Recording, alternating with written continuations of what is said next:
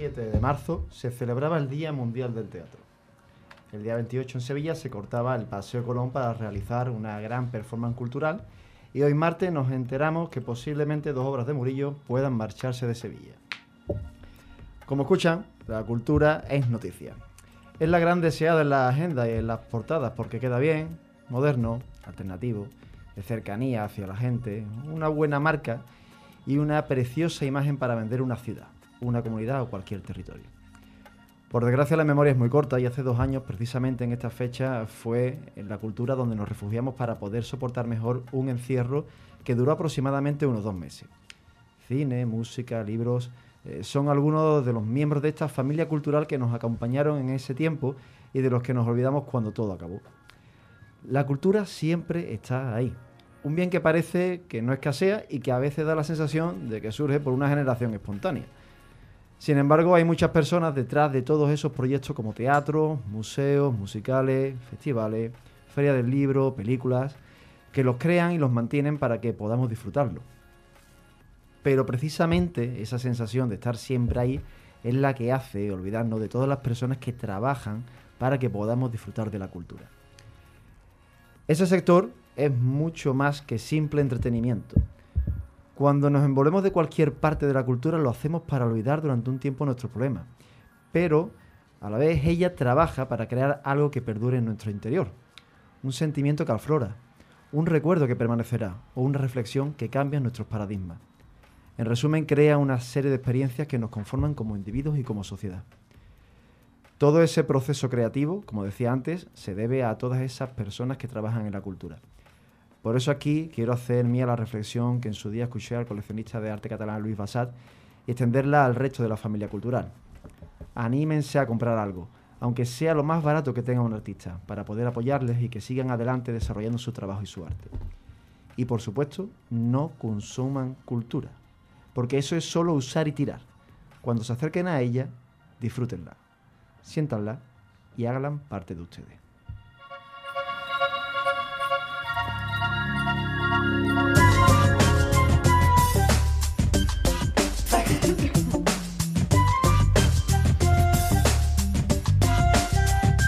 Señoras, señores, bienvenidos al mejor programa de cultura y curiosidades. Bienvenidos a toda una amalgama. Presentado por Eugenio Rodríguez en Neo FM.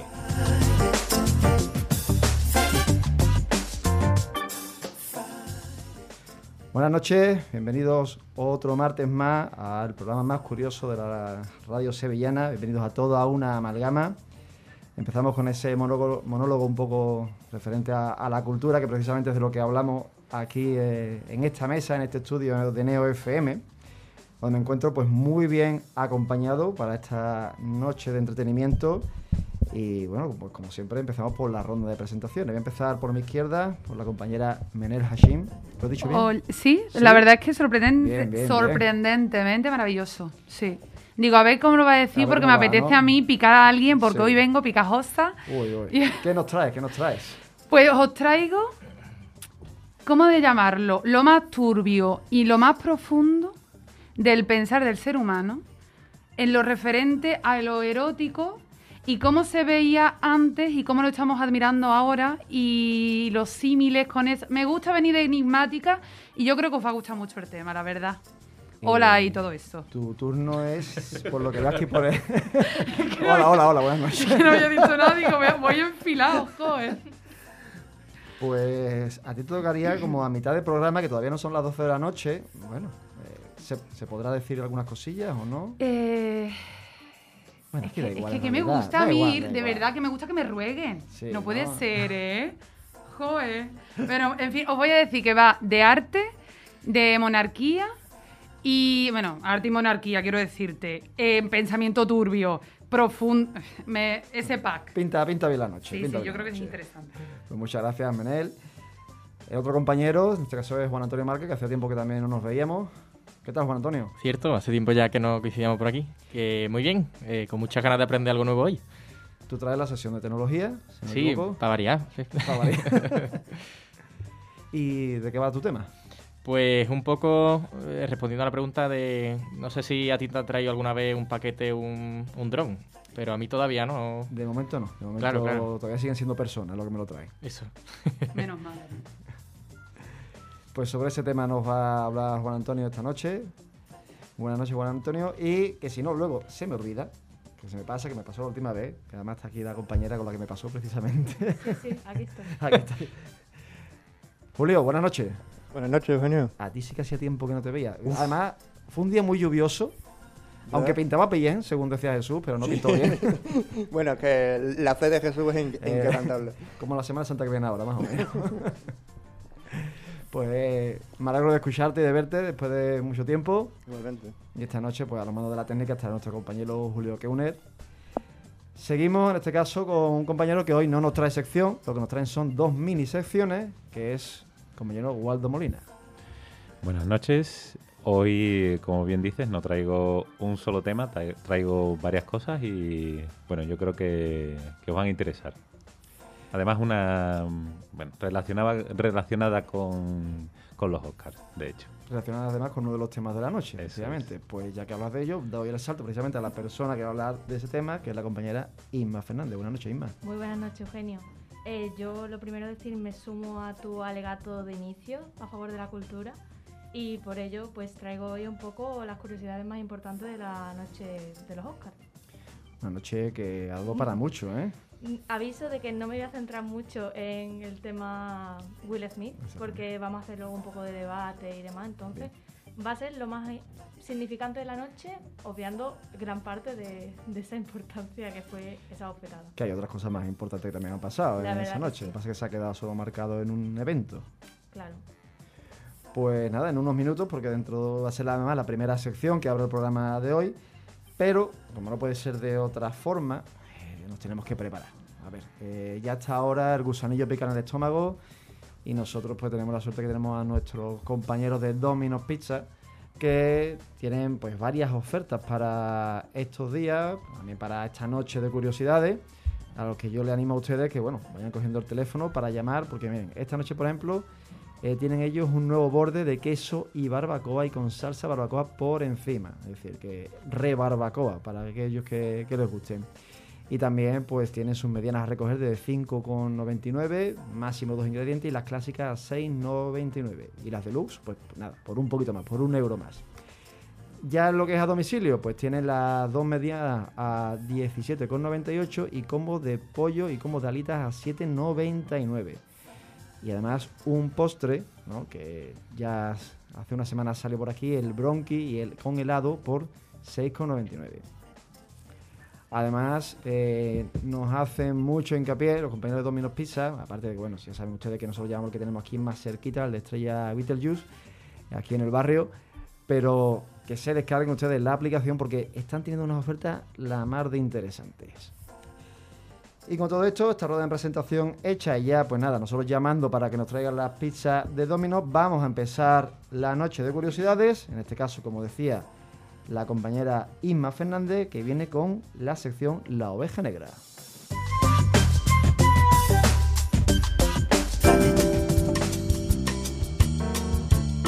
La oveja negra. Bueno, lo primero, muy buenas noches y bienvenidos a mi segundo año comentando los Oscars. Sé que no es la gala oficial, pero lo que sí puedo asegurar es que tras este tema estaréis mucho más informados sobre lo que pasó en la gala más deseada para los enamorados del mundo audiovisual.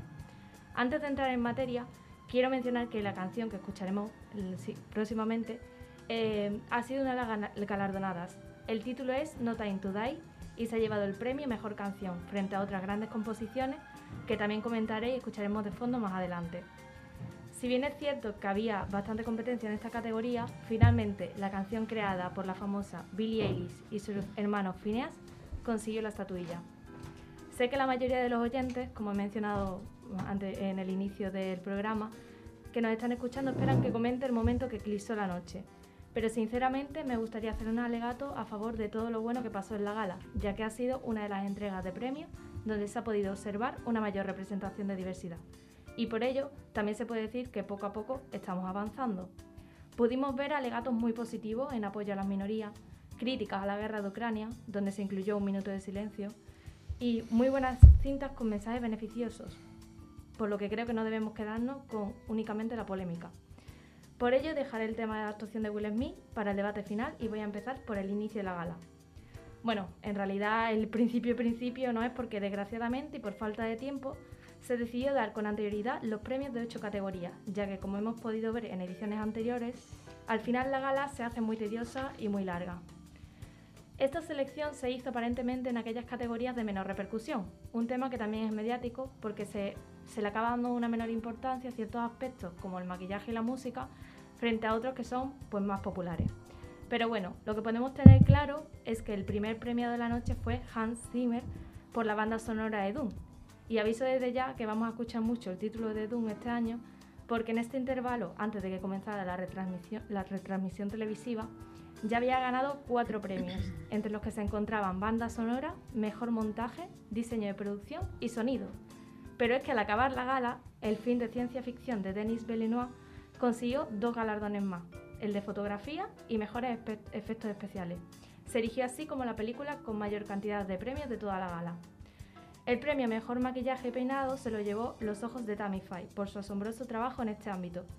Y en cuanto a nuestra representación como nacionalidad en los Oscars, pudimos ver cómo la pareja estelar de Penélope Cruz y Javier Bardem pues se fueron a casa sin ningún premio en la categoría que estaban nominados. Pero no por ello nos quedamos sin representantes. El premio a Mejor Cortometraje Animado se lo llevó Alberto Mielgo, director, y Leo Sánchez, productor, con su corto titulado El limpia parabrisas. Es una creación con una animación muy propia y auténtica que reflexiona sobre la temática del amor, así que recomiendo encarecidamente verla, ya que los españoles, aparte de actuar muy bien como lo hacen Penélope y Javier, eh, creo que también estamos creando cosas muy memorables y es nuestro trabajo darle el apoyo que se merecen. Las dos últimas categorías previas al inicio real de la gala fueron el mejor documental, que se lo llevó The Long Goodbye, y el mejor cortometraje documental para The Queen of Basketball. Tras lo que podemos como denominar la pregala, se dio el galardón a Mejor Actriz de Reparto, que estuvo muy disputado entre las encuestas, pero que finalmente lo ganó Ariana DeBose por su actuación en The West, West Side Story. Perdón. A lo largo de todo el año ya había conseguido los premios BAFTA, los Critics' Choice los SAG Awards y los Globos de Oro, por lo que con los Oscars podemos decir prácticamente que se ha coronado. Además, hizo un maravilloso alegato al recibir el premio, por lo que me gustaría retransmitir sus palabras textualmente. Imaginen a esta, niña a esta chica de niña, detrás de un coche, y ahora vean a esta latina, mujer de color, abiertamente gay, que encontró su fuerza a través del aire. Y eso es lo que estamos celebrando. Así que todos los que alguna vez han dudado sobre su identidad, les prometo que hay un lugar para nosotros. No sé qué es lo, que os parecerá al resto, pero mi opinión expresó a la perfección esa esperanza que necesitan ese tipo de personas que no encuentran su lugar. Me gustaría saber qué opináis. Pues mm, yo soy de las que dice que a mí no me gustan los topicazos y me parece que esa frase es un tópico, pero claro, los tópicos también son un claro reflejo de la realidad que no queremos ver, que está ahí y que de alguna forma queremos rechazar porque son tópicos. ¿Es un tópico? Sí, pero es un tópico porque al final es la verdad. Es una frase en la que te ha resumido, eh, como tú has dicho eh, perfectamente, y ella, el hecho de tener un poquito de esperanza de que aunque parezca que no, siempre hay un poquito de luz después del túnel. ¿Y los demás? Estamos aquí todos en duda que no sabemos quién se va a apuntar. También está muy bien resumido, es que tampoco hay mucho más que añadir, la verdad. pero sí, yo pues lo veo como esa, esa parte de que permite eso. Eh, mira, es que ahora mismo recuerdo una frase que una vez me una pregunta que me hicieron una vez en un máster, ¿no? De, ¿será necesario algún día un día de la mujer o un día del orgullo gay? Y es en el punto de que, bueno, si no hace falta que se haga es porque por fin se han conseguido cierta eh, bueno, lo que tiene que ser, al fin y al cabo, derechos iguales para todo el mundo. En este caso, pues ahora mismo hace falta que todavía se sigan dando esos discursos. ¿Para qué? Para que personas que a lo mejor tienen algún tipo de miedo a poder expresarse tal y como son, pues lo puedan hacer. Yo creo que realmente ella también eh, se siente como un referente para esa comunidad que no tiene alguien como de decir, oh, yo aspiro a eso. Ella claro, el referente que ella no tuvo en su momento. Ella ha llegado a ese punto en el que puede decir, estás tranquilo que si yo he llegado aquí, usted también podéis. Bueno, dicho esto, continúo. Eh, y no he mencionado que durante la gala hubo también varias actuaciones. De hecho, en la apertura de la misma pudimos ver a la, impresionante aparición de Beyoncé con la canción Via Life de la película del método William. Y por la mitad de la gala también escuchamos a Sebastián Yatra con el tema español eh, Dos oruguitas de la película Encanto. Ambas también las he puesto para que suenen, pero no sé si va a dar tiempo a que se escuche todo, ¿vale? Eh, y nada, dicho esto, y ya que he mencionado a Encanto, decir también que se llevó el Oscar a Mejor Película Animada. Y decir que, aunque no ha sido una sorpresa porque estaba entre las favoritas, eh, está ambientada en Colombia y también creo que es bonito reflejar cómo se está apostando últimamente por contar historias de ciertos lugares o ciertos tipos de personas que antes no se había planteado hacerse. Y bueno, otra apuesta también menos frecuente fue la película de Coda, ya que su actor eh, protagonista no, secundario, Troy Kotsur, se llevó el premio a mejor actor de reparto. El actor se mostró muy feliz por ganar el Oscar y hacer historia ya que se ha convertido en el primer actor sordo en ganar la estatuilla. Hizo un discurso muy inspiracional, mm, todo ello en el lenguaje de signos, y se mostró un total apoyo a la comunidad sorda. El drama japonés también de Drive My Car, My perdón, eh, ganó el Oscar a Mejor Película Internacional, siendo una cinta muy pausada sobre el duelo y la pérdida. Y Jenny, Jenny mm, Beaman, nunca sé cómo se pronuncia su apellido, lo siento, obtuvo el Oscar a Mejor Diseño de Vestuario por su trabajo en Cruella. Hago también un inciso en este último premio para decir que todos los trajes que aparecen en la película de Cruella son una obra de arte en sí mismo y si a lo mejor no queréis ver la peli, por lo menos mirad los trajes porque son maravillosos y creo que necesita también su reconocimiento. Y respecto a los premios de guion, la cinta en blanco-negro de Belfast se llevó el Oscar a Mejor Guión Original por abordar el conflicto en Irlanda del Norte en el año 1960 desde la perspectiva de la infancia y Coda de nuevo se llevó el premio a Mejor Guión Adaptado ya que la película está basada en otra película de animación titulada La familia Belier. Y para cerrar el tema, aunque he tenido que dejar, como he dicho, muchas cosas en el tintero que pasaron durante la gala, eh, voy a hablar pues de las categorías más importantes. Eh, de 11 nominaciones que tenía El Poder del Perro y que se anticipaba como la ganadora Mejor Película, consiguió hacerse únicamente con el título de Mejor Dirección para la neozelandesa Jane Campion. Finalmente, el premio a Mejor Película lo ganó de nuevo la cinta de Coda, con un reparto mayoritariamente sordo y una trama sobre la diversidad y la familia. No me he olvidado de los premios Mejores Actores, porque este tema va a dar pie al debate que quiero sobre Will Smith. Eh, discúlpame un segundo porque llevo con una cosa aquí, run run, y digo, como la siga dejando, mm, digo, mm, voy a querer meter esa pregunta o llámalo X y no va a pegar nada. Dos cosas. Eh, los pelos de punta con la canción de Billie Eilish, porque esa chica me parece que es el susurro de tus entrañas, por no llamarlo de otra forma.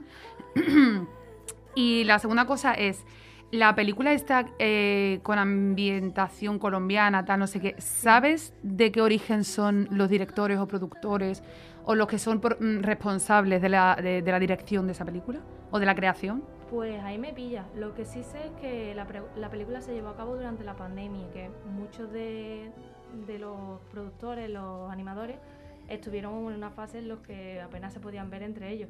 Pero realmente no sé la nacionalidad. no- o Porque sea, es que ese tipo de películas me llama mucho la atención porque la gran mayoría de veces están hechas desde una perspectiva occidental, en este caso muy americana, muy muy o muy sí, muy occidental, ¿cómo decirlo? Estereotipada. Sí, muy romantizada, eh, dejando muy de lado ciertas cuestiones súper importantes a las que no les quieren hacer caso por X. Y, y era por curiosidad, porque iba a desarrollar más el tema, pero era por eso. Pues no lo sé, luego te lo puedo buscar si no. Perfecto. Pero en principio lo que yo sí pienso es que tanto Encanto como Coco, por ejemplo, han sido películas que han tenido una investigación previa muy dura, Bueno, muy Coco se extensa. nota muchísimo. Porque realmente transmite Sí. mm, la nacionalidad que están representando. Y ya no tanto la nacionalidad, sino... Las costumbres. mm, Pero, ¿cómo decirlo? Eh, esa esencia tan Propia. única que solo puede entender alguien que ha mamado de esa cultura. Pero Por eso pregunto. ¿Tu miedo es más que sea algo puramente marketing y fachada? Exacto. Que es lo que. Porque estoy viendo que lo colombiano, lo tal, lo colorido, lo gracioso, lo festivo, lo tal. Perfecto, maravilloso. Pero, ¿qué hay detrás de realmente de todo eso? O sea, ¿eso es guay cuando vas a poder ganar dinero con eso? Me- mm, bueno, ya cuando te enteres de quién es, pues desarrollo. Pues de, esa- de esas dos películas hay algo que a mí personalmente me gusta mucho. No sé cómo lo habrán hecho en, en Estados Unidos, porque ahí no hablamos de versión original, porque al ser película de animación todas son dobladas. Sí.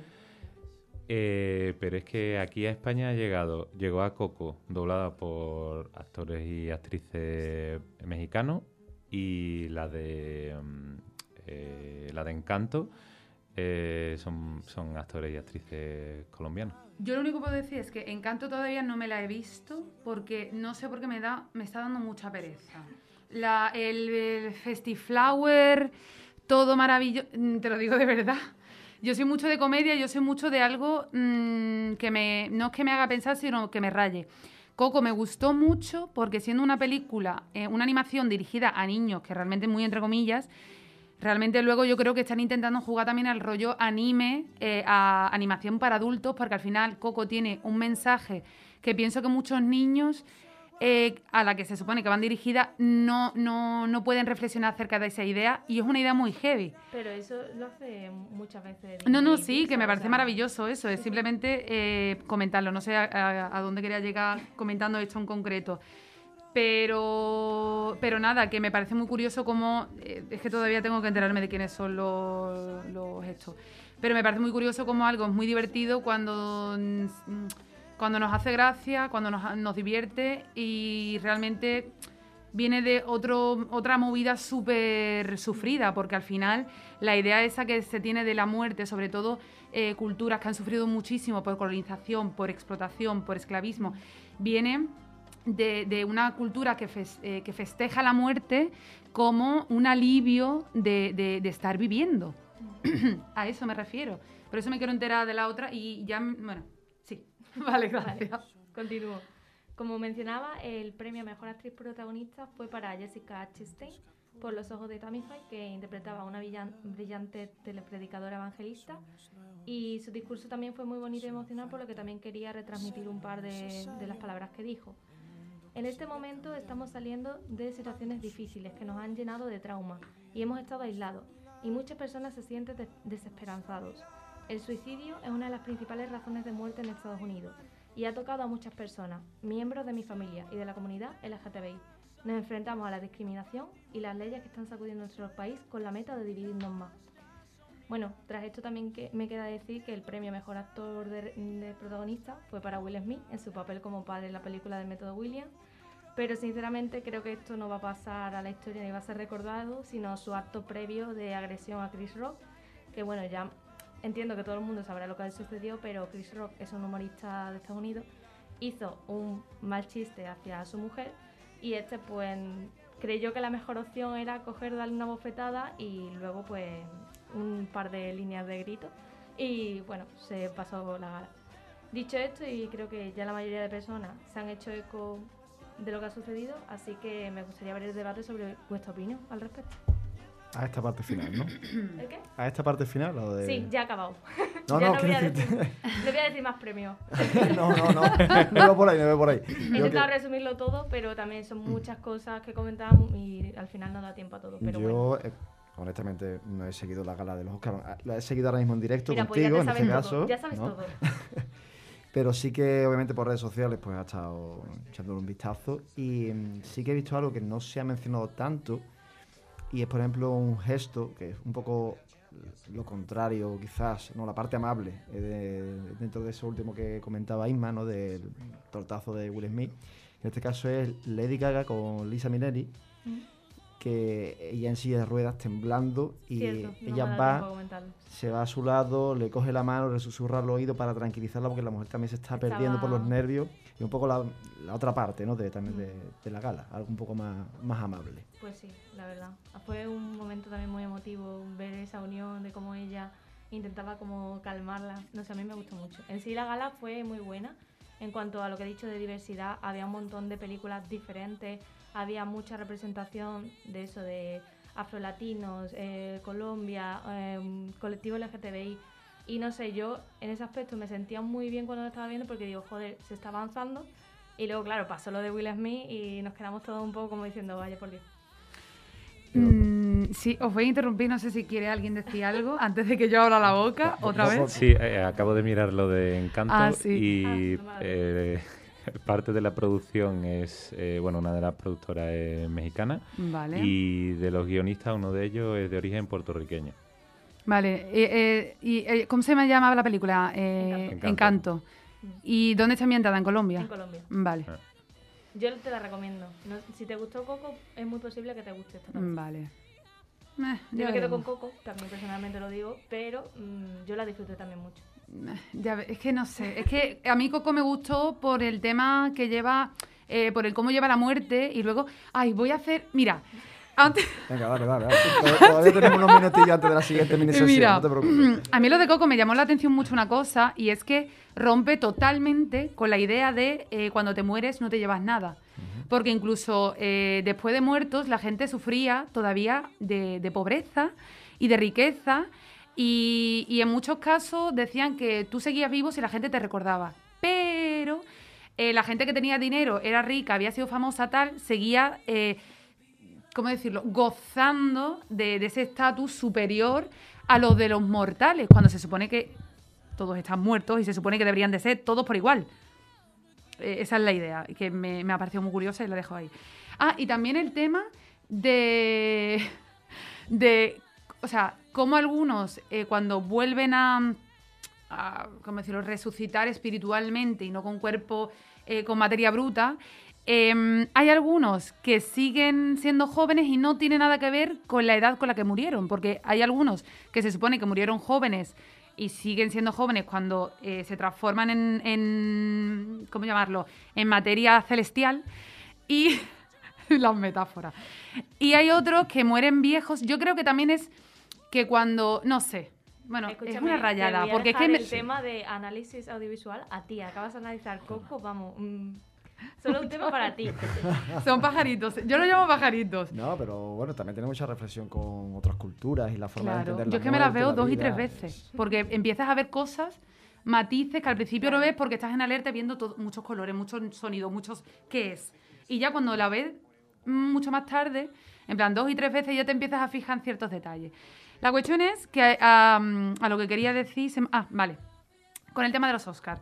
Me da mucha pereza porque está muy orientada a lo que está orientada, que es a la cultura eh, eh, europea, occidental, americana, y que sí, que hay un montón de cosas que son de otros países, sí, pero desde muchísimas veces una visión total, que, que habrá películas que no me he visto las 300 que hay, pero me falta a mí que sí, que mucha diversidad tal, pero sigue, eh, yo sigo echando en falta una película que sea totalmente fiel, por así decirlo, a, la cultura árabe, a, a lo que es eh, la cultura islámica.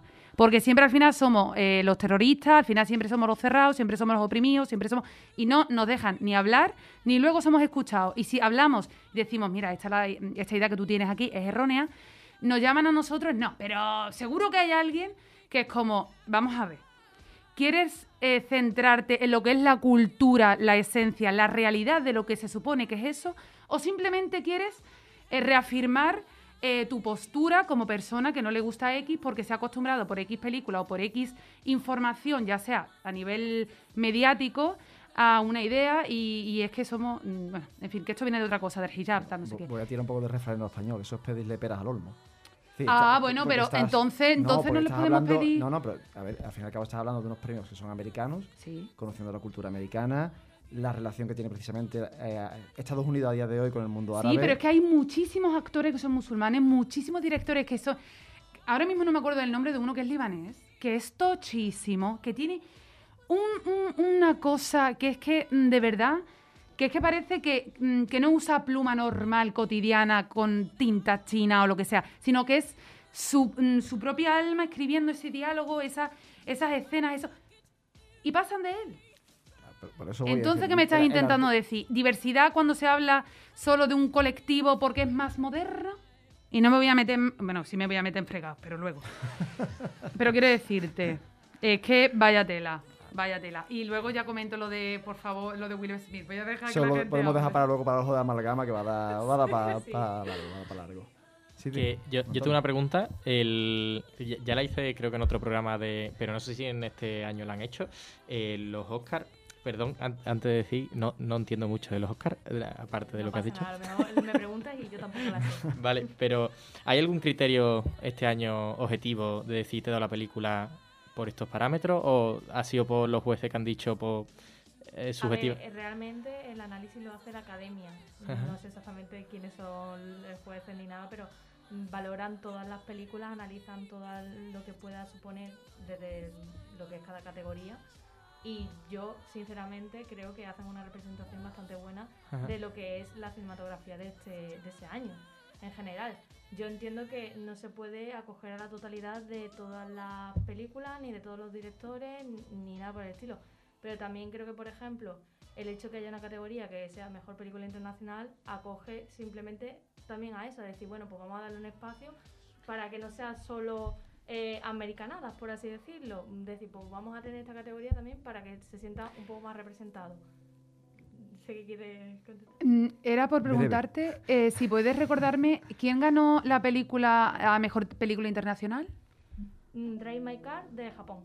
Y De había Japón. representada eh, Flea de Dinamarca, Fue la mano de Dios de Italia, Lunana, Lunana, el Jack en la clase de Bután y la peor persona del mundo de Noruega. Pues me lo dice todo, la verdad. Porque es lo que se lleva ahora, es que lo voy a decir así, es la realidad. No es pedirle peras al olmo, si me estás, ¿cómo decirlo? No, pero yo no te estoy justificando. No, no, no, no, O sea, no, no no, sé si para entiendo nada, lo que pero- quiero decir. Es decir, que Pero quiero decir... dentro del que- contexto de, de que se realizan esos, es que me parece esos su- premios, Me parece súper hipócrita. Me parece súper hipócrita Ah, porque... Súper hipócrita, porque sí que tienen tiempo para hacer otro tipo de películas, incluso premiarlas, cuando al final lo que venden es una idea totalmente eh, racializada, eh, sucísima a nivel intelectual, para venderte una idea, para llevarse generaciones vendiéndote una idea, para luego decir, es que eh, esta idea en la que tú me vendes tu realidad, porque, ah, perdóname, no quiero meterme en lo que se supone que sois, pero esto a mí no me parece. No, no, es que no así. Que vuelvo a decir que no entiendo, pero eh, estas pelis entiendo que están subvencionadas y que el dinero sale de algún lado, ¿no? Que, o no. O cada uno hace lo que quiere, como quiere, sin, sin cada límite. zona, Cada cada país, producción es claro. propia, claro. depende. Porque la China me has dicho, la, la China digo, la primera me has dicho que era china o japonesa. La primera, la que ha ganado japonesa. Vale. Me- sí, me cuadra. ¿Qué quieres que te diga? Vale. Bueno, pues nos quedamos con esta reflexión y pasamos a, en este caso, a la primera eh, mini curiosidad de la noche, que en este caso sería el reto de la curiosidad que nos trae el compañero Waldo Molina.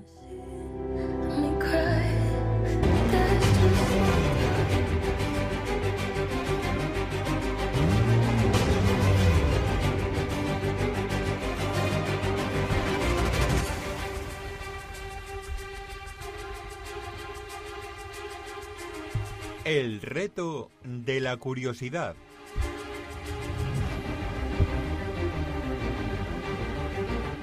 Tres.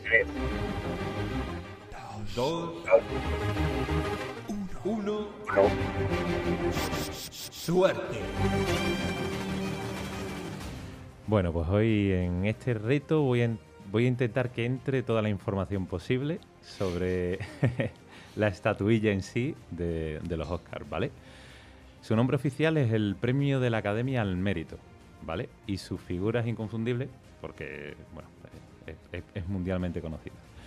Eh, esta estatuilla, que tiene un valor simbólico incalculable, eh, tuvo sus orígenes en 1927 cuando se estableció la Academia de Ciencias y Artes Cinematográficas en Estados Unidos.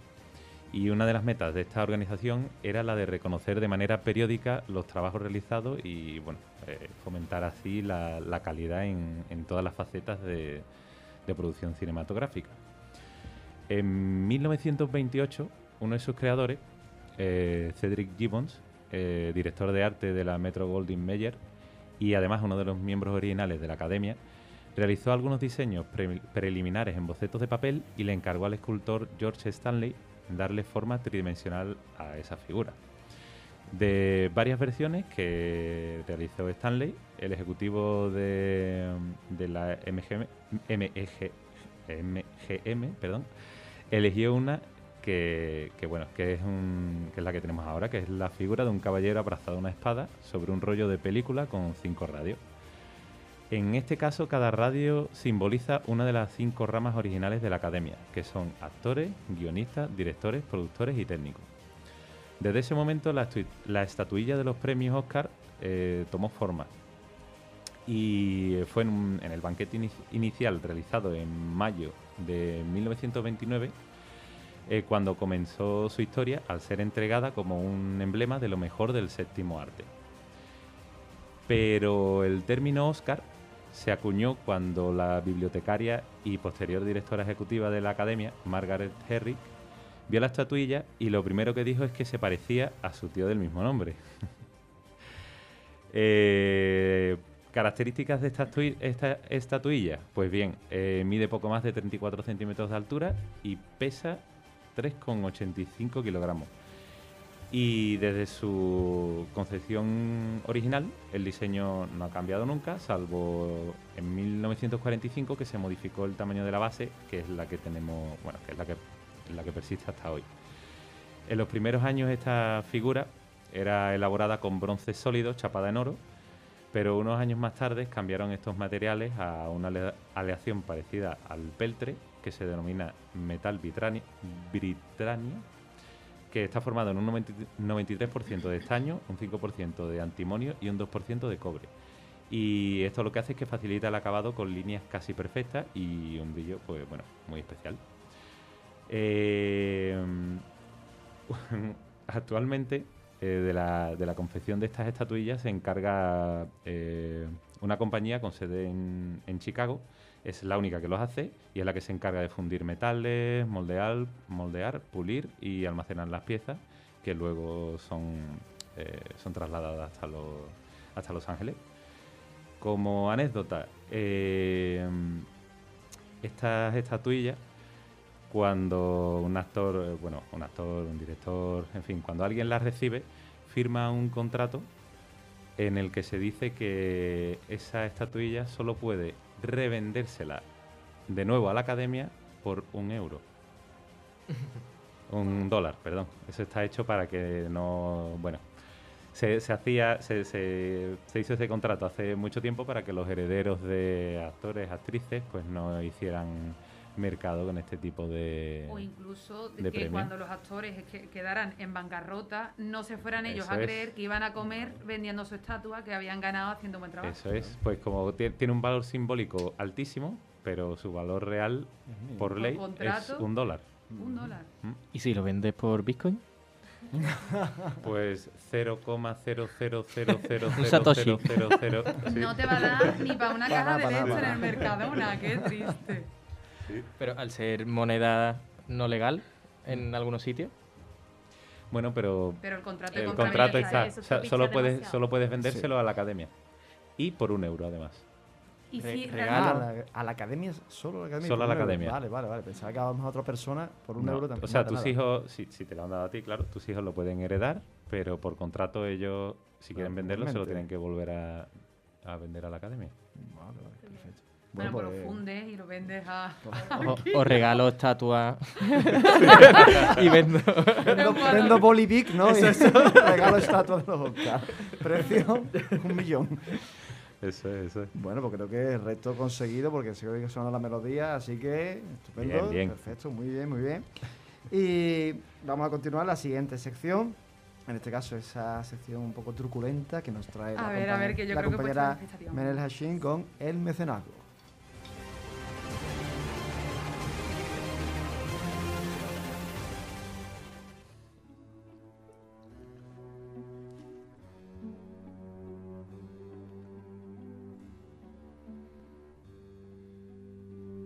El mecenazgo. Pues bueno, hoy os traigo un tema primitivo, eh, pero de moral casi abstracta, en el que intervienen y participan desde las fantasías y gustos más profundos hasta los miedos al pecado o a simplemente verlo o estar expuesto, tenerlo cerca de los que se consideraban líderes divinos, también conocidos como realeza. Concretamente tenemos que centrar la atención para empezar en Felipe II y su colección erótica que no fue de agrado para todos los monarcas. Esto no debe sonar eh, a disparate ya que hablamos de un personaje de renacimiento que como muchos eh, la mitología jugó un gran papel en su percepción de los pensamientos y de los deseos más eh, innombrables. Una muestra que ayudará a crear una imagen mental sobre la que partir como un escenario eh, son las obras y trayectoria del italiano Tiziano, que comprendía lo intelectual y el matrimonio entre la codicia y el desnudo a través de la mitología que permitía ir más allá. Entre los individuos que frecuentaban el degustar de sus obras estaba Felipe II, que dentro de un estatus donde a ojos de mortales debía guardar la postura eh, mostrando especial interés por aquellas pinturas que se, se consideraban no aptas para cualquier público, eh, este señor tenía una relación con el pintor eh, que hizo posible el encargo de colecciones como las poesías, pintadas entre 1553 y 1564. De este conjunto de cuadros hay que destacar dos de ellas que fueron las favoritas para un señor un tanto exquisito. Y es que su carácter erótico muestra un eh, psicoanálisis de sus fobias y sus intereses vitales más profundos. Venus y Adonis, el primer cuadro y el segundo, Danae, son obras que muestran escenarios con las mismas luces que iremos viendo eh, cuando sigamos desarrollando el tema, pero la primera, eh, Venus y Adonis, mostraban a la diosa Venus de espaldas con todo lujo de detalles, mostrándola desde el punto más vulnerable a nivel estrategia militar o llámalo X que existe. Luego tenemos a Danae. Con la obra Danae tenemos una escena íntima en la que participa la princesa griega y Júpiter, siendo fecundada por este, ella con un gesto totalmente de hastío. Estas obras se exponieron una junto a la otra para, según se pensaba en su momento, poder disfrutar de la figura femenina por delante y por detrás. Que eh, antes de seguir me parece bastante turbio porque a nadie le ha preguntado a esas dos muchachas si quieren estas respuestas. Pero claro, como son figuras mitológicas, tal y no sé cuánto, pero te llama mucho la atención, eh, eh, ¿cómo decirlo? La poca ¿Cómo, cómo llamarlo? La- el poco pudor que tiene una persona de a lo mejor, entre comillas, hacer una foto a una figura, a una persona, a un ser, aunque luego lo, lo- lo transforme y disfrutar de esa, de esa figura tanto como quiera, de las formas más oscuras que puedan ser posibles.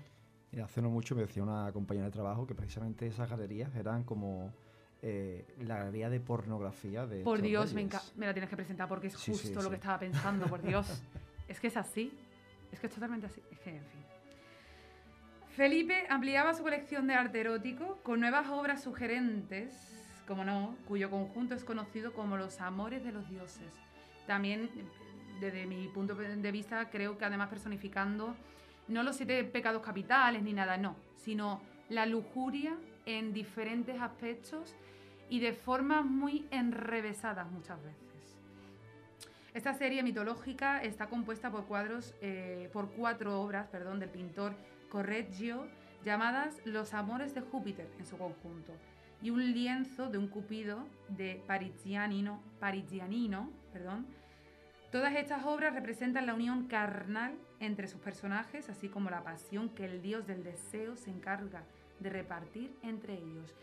Creo, antes de, de seguir, que es una idea que se me ha venido ahora, creo también que es también como una cuestión de, de permitirse, eh, ¿cómo decirlo? El permiso de que si Dios ha creado ese tipo de cuerpos, esa posibilidad de poder tener esa opción, ¿por qué no? Es como muchas veces, porque además cuando, eh, cuando pedían las obras, cuando pedían ciertas obras, eh, ciertas colecciones o cuestiones muy en concreto, siempre le querían dar como, una, como un aire muy místico, muy divino, eh, para al final colgarlas en su cuarto y usarlas para lo que se supone que lo usaban. Pero bueno.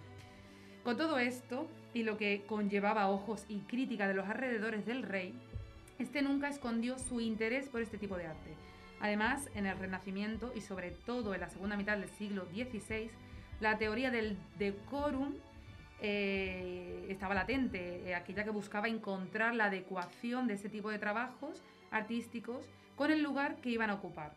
Este señor, eh, Felipe II, eh, veía compatibles sus gustos en forma de ornamentación en zonas de recreación o palacios civiles. Al final pensaba o, al fin predicaba que ese tipo de cuadros él los quería eh, porque ya que eran erótico festivos, era simplemente, aparte de que a él le encantaban y él como que le veía esa esencia espiritual, pero que era para sus zonas de juegos, juegos mm, que bueno, que vete tú a saber cuáles eran, ¿no? Eh, jugar a la petanca o al billar, pero bueno. Me Juegos de bola, ¿no? En fin. Dentro de la... Es que no puedo ser seria, de verdad, ¿eh? No puede ser. Después te vendo un proyecto con toda la seriedad que tú quieras, pero esto... En fin. Dentro de la dinastía de los Austria, hubo un especial interesado por conseguir... Hubo... eh, siempre me alejo del micrófono, que soy muy mala, muy mala en la radio, perdón. Dentro de la dinastía de los Austria hubo un especial interesado por conseguir las obras de eh, Correggio y Pargianino de la colección de Felipe II, su sobrino. El, el emperador Rodolfo II, que tras haberse criado juntos dejó una huella indeble en él y siempre deseó tener alguno de los cuadros, cosa que no fue posible hasta la muerte del rey en 1598. Y aunque mm, Felipe no quería regalarle los cuadros a nadie, eh, tuvo que llegar Felipe IV, nieto y amante de los desnudos de Felipe II, que buscó y cuidó con muchísimo mimo la colección de las poesías de Tiziano, colocándolas junto en justo en el mismo lugar que, que su abuelo eh, consideraba que estaban bien y donde iba a admirarlas de forma solitaria y desde y donde su padre también las retiró porque no les gustaba tenerlas ahí. Al final fue un poquito de conflicto de intereses. Se murió el padre y puso lo que quiso donde quiso. En fin. Eh, las obras entonces estaban apartadas de los ojos comunes, como hemos dicho, porque buscaban eh, eh, esa cuestión de adecuar la obra con el lugar.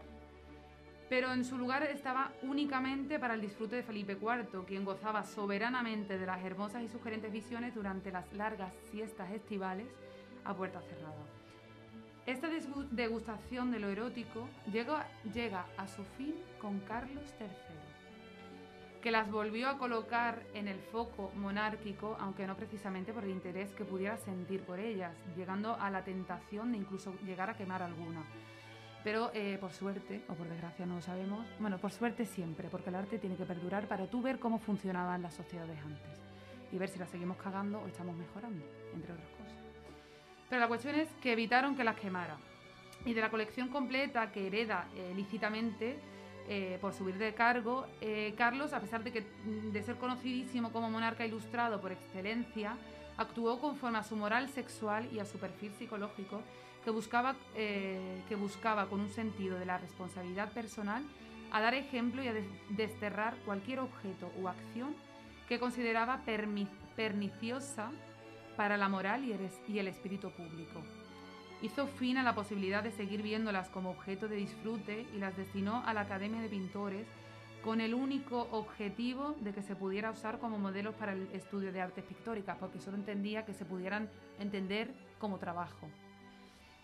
A día de hoy se encuentran expuestas en diferentes museos, aunque hubo un momento en el que estaban todas expuestas recreando el ambiente ambicioso y la esencia con la que se disfrutaron. Y ahora bien, todo este aire intelectual realmente esconde lo que habíamos dicho antes, de una necesidad de un material erótico suficientemente trabajado para poder sustituir la imagen real de un cuerpo desnudo? ¿O realmente se apreciaban los tonos, el gesto, la performance, la esencia, las luces creadas?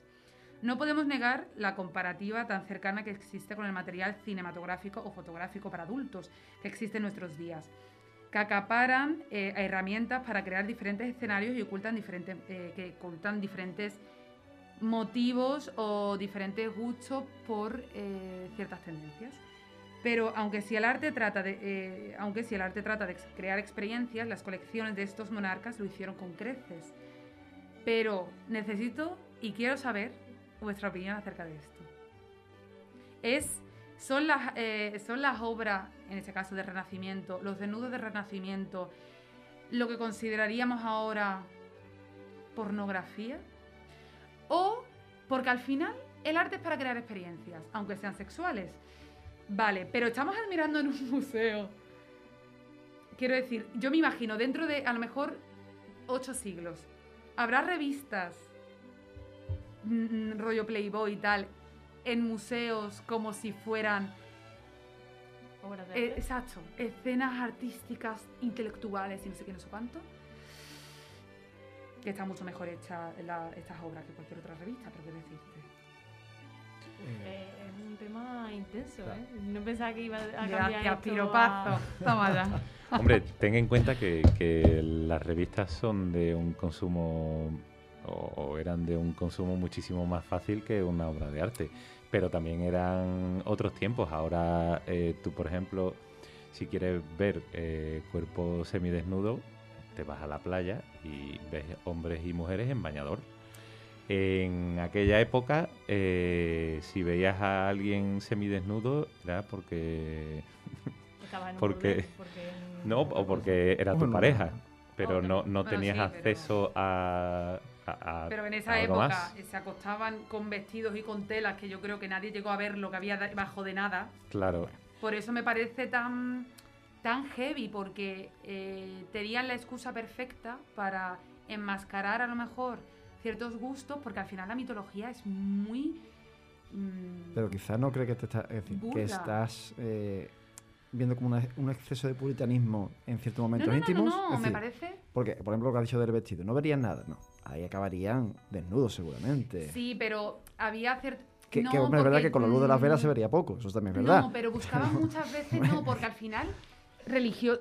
No me quiero meter en un fregado que no me corresponde a mí, pero eh, cuando. Dale, llegamos dale, a estudiar acerca de ciertas tendencias, ya sea en la moda, ya sea en, eh, en la higiene de esa época, ya sea en el arte de esa época, tenían eh, un pudor, sobre todo a las mujeres, a que les vieran eh, sus partes íntimas muy heavy. Pero también mucho Escúchame, de... Y, bueno, y ya no solo en esa época, que a lo mejor Bueno, sí. nuestras abuelas de la típica de bájate la falda que se te ven las rodillas. O sea, Pero Que ahí no es hay que donde decirlo voy. tampoco, Es que no sé dónde. Eh, lo malo de guardar muchas cosas en Twitter y al final no las encuentras, ¿no? Pero no hace mucho eh, hay una, una mujer que está investigando precisamente sobre eso, como toda la historia de la mujer a partir del 19, del siglo XIX, cambia hacia ese puritanismo, hacia como la mujer no ha hecho nunca nada, y precisamente por eh, cómo la, la historia, no la historia, sino la historiografía, es decir, los historiadores de la época cambian lo que había o cuentan solo lo que interesa. Hombre, claro. Y a eso voy, por ejemplo, con lo del puritanismo, que en otras épocas, sí es verdad que de- Roma tiene la fama de, venga, pues sobre todo por los frescos de Pompeya, Roma, sí. sexo a, la- a mansalva. Pero en otras épocas seguramente sería parecido, ¿verdad? Que Sí, no conozco sí. mucho del tema y no he investigado. Además, pero- en esta época lo- los monarcas se sabía que tenían amantes. Se Claro. sabía y además que eran numerosas, incluso podían señalarlas y tal. Mira, ahora que Pero he era- justamente a Felipe IV, hace no mucho leí un hilo del barroquista, no sé si lo conocéis por Twitter, que hablaba precisamente de eso, de esos hijos ilegítimos que tuvo Felipe IV. Y bueno, no tenemos que irnos hasta esa época. Mm, Hasta hace dos días aquí Pero, nuestro amigo- emérito eh, tiene fama también de Sí, sí, sí, juerguista, por no decir otra cosa. pero la cuestión yo creo que es lo típico de las dobles morales. Eso, bueno, eso siempre. ¿Sabes? claro. En plan, por eso buscaban tantas excusas para ellos poder disfrutar de X, porque al final, ah, tenía, como por ejemplo con, con Carlos III, no, es que hay que dar ejemplo porque en tal y no sé qué. ¿Pero ejemplo de qué? Quiero decirte, al final, eh, si tú consideras o sientes que tienes una, X necesidad, eh, siempre depende, ¿no? Pero si tú tienes X necesidad es porque al final es parte de la naturaleza más primitiva que somos, que somos animales al final del día. Pero les da tanto miedo el, yo considero, que se tenía y se sigue teniendo tanto miedo a realmente compararnos con los animales porque nos creemos superiores, que pensamos, no, es que nosotros tenemos la razón y tal, y, no sé qué. y al final nadie usa la razón, ni la comunicación, también- ni lo que se supone que nos diferencia de los animales. también que los Por- monarcas eran como los elegidos de Dios. o sea, Claro, ¿cómo- eran los divinos líderes. Te pones a decir, tengo una sala con cinco cuadros y adivina qué hago en ella. Pues, Pero luego a puertas cerradas, esa es la cuestión de por qué a al mí- final ese gusto tan por lo mm, por lo exquisitamente turbio sexualmente, porque estaban intentando reprimirse tanto, porque estaba tan mal mirar, estaba tan mal enseñar, estaba tan mal desear, estaba tan mal disfrutar, estaba tan mal todo, que al final tenían que buscar excusas para poder disfrutar un poquito de a lo mejor lo que ellos consideraban que estaba mal, que les esta- estaba pasando algo. A mí lo que más me perturba de todo lo que has dicho es que ese, esos cuadros, esas salas se heredaban. O sea, yo no me imagino cómo mm, a lo mejor va a ser un poco brusco lo voy a decir, pero imagínate Yo estoy pensando algo. que tú Sí, yo tienes eh, 18 años y tu abuelo está a punto de morirse y te dice, mira, te doy mi porno. Es Claro. un poco... Pero No, no sé, a Mi mí me parece muy... sí, sí, sí, sí, sí. Es como... No me lo imagino. Ha hecho un en gesto ese gráfico aquí el momento. compañero Waldo que bueno, no, no vamos a repetir. confianza. Pero, madre mía. Sí, sí, daba asco, daba Pero asco. que, pero que es así. Hay gente que los quiso quemar, hay gente que los quiso regalar, pero, pero pensaban que no, que era parte de la. Bueno, que no era parte de nada, porque a- a- luego Alfonso IV lo que quería, como se había criado viendo eso, a saber viendo el qué, eh, a saber teniendo qué tipo de conversaciones, pues al final él también quería. No, es real, porque al final a lo mejor se lo llevaba también con él a las fiestas, y era su abuelo, quiero decir. A lo mejor él vio algo que le llamó la atención siendo tan joven, estando en una edad tan, tan, tan de investigación, de introspección sexual, de, de ver qué es lo que quieres, qué, de, de qué es esto que me está pasando. Y yo creo que eh, él luchó muchísimo por los cuadros porque el padre no los quería. Y al final pues llegó Carlos III y dijo, ¿qué qué? Esto fuera y fuera. Pues un tema muy interesante. eh, Menel. segundo, perdón. Dime, dime. Pero tampoco, o sea, no le quiero quitar Sí. Eh, importancia a la, a, a- a la técnica de, o sea, a lo que es el renacimiento, que al final nos ayudó muchísimo a tener una idea súper clara, eh, a interpretar de cada uno, ¿no? Pero muy clara de, de cómo era el ser humano cuando de verdad no podía hablar. Porque los cuadros hablan por todos ellos. Tú ves los traumas infantiles, las necesidades que tenían, las carencias, los vacíos, a través de este tipo de cuadros. Cuadros a lo mejor de la fecundación de no sé quién. Y tú ves un cuadro en el que ella tiene una cara de cansada, de, de, de, mira, quítate ya, déjame tranquila, te lo juro. En plan, ahora, lindísima, rosita, blanca, mm, con una pureza y una cuestión que a él como monarca, como persona de- divina, le daba una fuerza, un poder de, de- de- de- de que él se creía que podía poseerla a ella. Él tenía el cuadro y ella no existe, pero a, Venus, a Danae, la tenía, la podía poseer, porque se habla de que él poseía los cuadros y cuando él hablaba de los cuadros, él las poseía. Quiero decirte, joder, y gracias a estos cuadros podemos ver los pensamientos más turbios, muchísimo antes de que hubiera psicoanálisis. Bueno, que en esa época había filósofos tochísimos, pero quiero decir, maravilloso. Es así. Pues nos quedamos con esta reflexión y como te digo, muchas gracias por este tema tan, tan interesante. Seguimos la noche. eh, de nuevo le toca el turno al compañero Waldo, que en este caso nos trae su otra mini sección que sería Culturilla Express.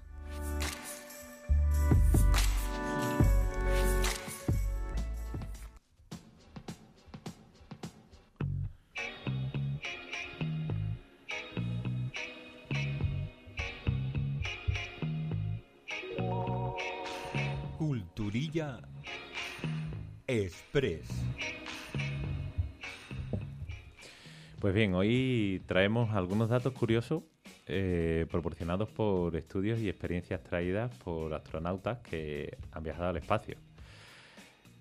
El primero de ellos es que quienes han estado gravitando fuera del planeta han comprobado que estando fuera de la Tierra es imposible llorar.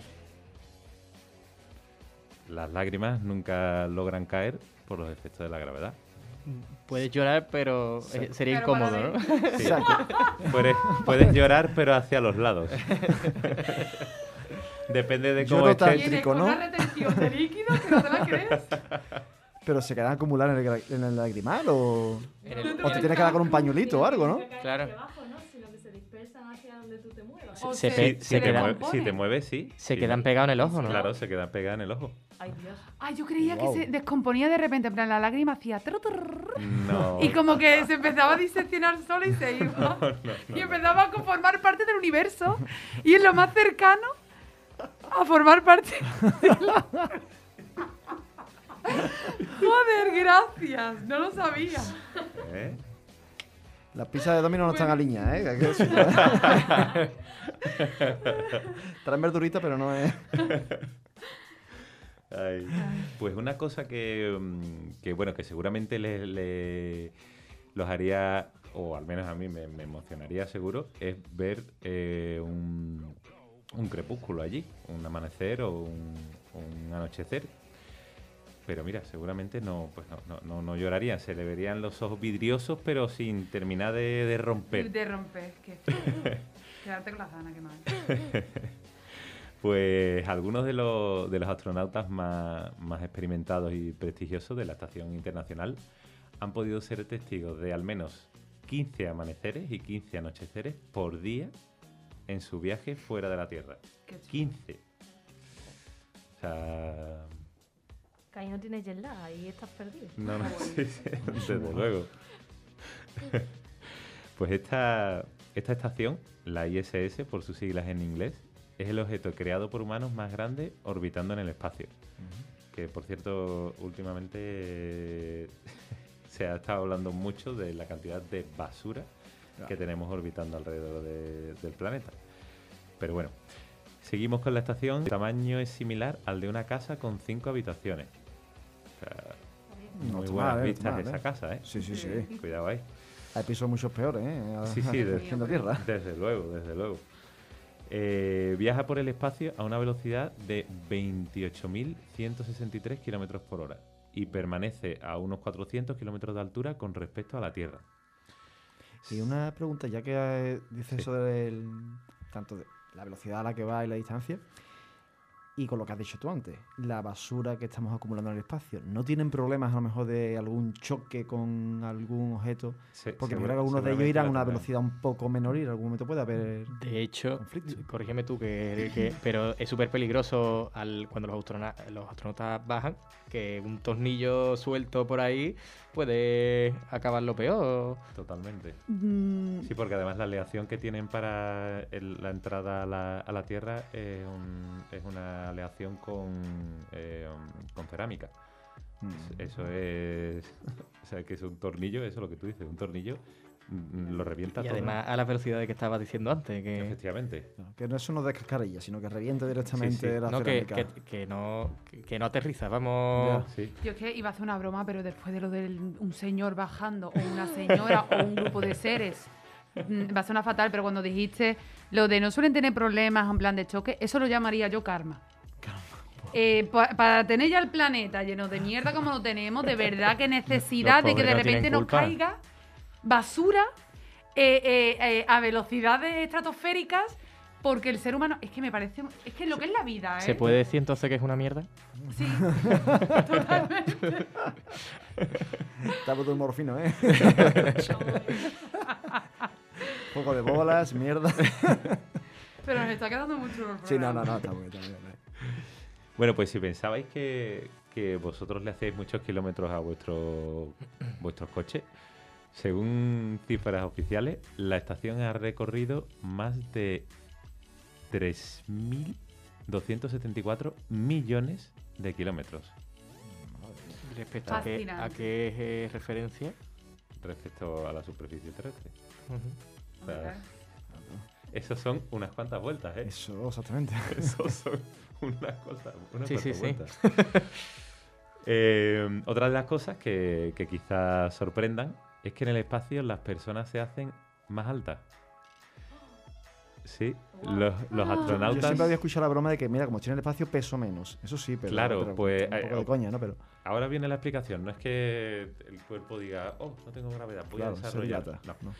Eh, bueno, esto- los astronautas que han viajado al espacio certifican que al regresar a casa notan que han aumentado 5 centímetros en su estatura de media. Y esto es debido a la ausencia de gravedad que hace que las vértebras se separen y la columna se expanda. Porque Claro. a En nosotros, realidad no crecen, se están estirando. claro, efectivamente, nosotros lo que pasa es que como Se están estamos separando por dentro. continuamente siendo o, no, o atraídos... no te estás comprimiendo. Claro, no te estás Exactamente, te recomprimes por la es. Yo gravedad. no entiendo el ser Eso humano. es. Claro. Vamos, que en vez de al fisio vamos a tener que ir al espacio. Pero ¿no? Para- es el nuevo Petit Suisse para los bajitos. Tú no eres bajito, tú es que vives en la tierra. Mira que yo No estoy eres en bajito, metro- estás Claro. comprimido. Ah, amigo. Claro. Entonces yo en realidad mido un metro setenta. Yo con la vergüenza que me caen en Eso unos es. 69 kilos. Eso Madre es, mía. Oye, ¿y, y- y os habéis preguntado alguna vez a qué huele el espacio? Sí. Pero como va a Pero a oler? la nada, ¿no? No huele a nada. Es inoloro. Bueno, O- realmente, yo me, ima- yo me imagino realmente metal. creo que es como los sonidos, ¿no? Como no hay olor, te hueles a ti mismo o algo así. ¿no? Te- Pues, pues puede- espero que no sea eso porque los, astrona- lo- lo- los datos que han traído los astronautas, si huelen a eso, Hostia. deberían revisarse. Eh, Algún tipo de gas, ¿no? Tendrá que oler. No sé, lo que pienso. Ay, bueno, pues coinciden mucho en que ahí huele a carne chamuscada, Dios. Metal caliente y humo de soldadura. Pues- Vapores. Perdón, pe- ¿puedo, ¿puedo decir ¿Vas mi a dar tu teoría? opinión sobre el espacio? Dale. Vale. ¿Te imaginas? El karma. Porque me, me- Pero te imaginas que sea... Ay, tengo dos ahora. Venga. Mira, que el hecho del metal, eh, lo de la pólvora, ¿verdad? Lo entiendo. Pero que la carne chamuscada sea de microorganismos que se quedan pegados a lo mejor al cohete, o de un pajarillo que se mete, ¿sabes? En plan, lo típico que pasa con aviones, con coches, con pues, en el cohete, en el cohete también. O que al final haya algo en el universo que haga que tu piel, bueno, también es que está súper comprobado que mm, obviamente tú no podrías sobrevivir sin tener un material que te proteja el cuerpo porque eh, estallas y, y te de- mm, pasan muchas cosas feas. Pero que a lo mejor el, el, mm, el equipo, por mucho que se suponga que te protege o algo, mm, la piel eh, se empieza a descomponer o que algo pasa, pero que ese olor, ese olor de carne chamuscada sea de ti. De eh, algo químico que pase. No sé yo cuál es más turbia la teoría. Ya, pero la vida es turbia. No, pero re- realmente yo, yo eh, más o menos por donde he tirado, que si, si no hay olor, porque es el espacio y no hay nada. La carne chamuscada. Mm. Bueno, ya, bueno, claro, no, sé. mechero, pues. Pero al fin y al cabo, si hay mm, máquinas o algo así, al fin y al cabo, el poco lo que desprenda es el que vas a oler tú, entiendo. Igual que con la, tu piel, la carne o lo que sea. Bueno, carne chamuscada no, pero. no sé. ¿Cómo lo veis? No sé, yo si alguna vez voy, pues ya os, os comentaré Ya vemos, ¿no? qué tal. Lo que pasa es que mm, a, a día de hoy creo que no, no voy a poder ir, porque ¿sabéis cuánto cuesta eh, como mínimo un traje espacial? Echar, echar ahí... Venga, ¿cuánto? Siete cifras. 30 millones. ¿Ah, sí? ¿Más o menos? Más. ¿Te falta 12 un- millones 12 millones de Bueno, euros. yo digo por arriba, menos mal, voy a tener De dinero. dólares. de. Bueno, dólares, es un poco menos, pero Es vamos. que digo, sí. mira, voy a ahorrar más o menos 30 millones, que si al final es menos, pues de puta madre. Hombre, me pero- unas patatas. Con si el cash me 30 da, ¿no? millones. Claro. si te ahorras 30 millones, pues invita a otra persona, Hombre, que la claro. vas a hacer súper que son contenta. 12 millones, claro. Y nos sobra algo para el spa.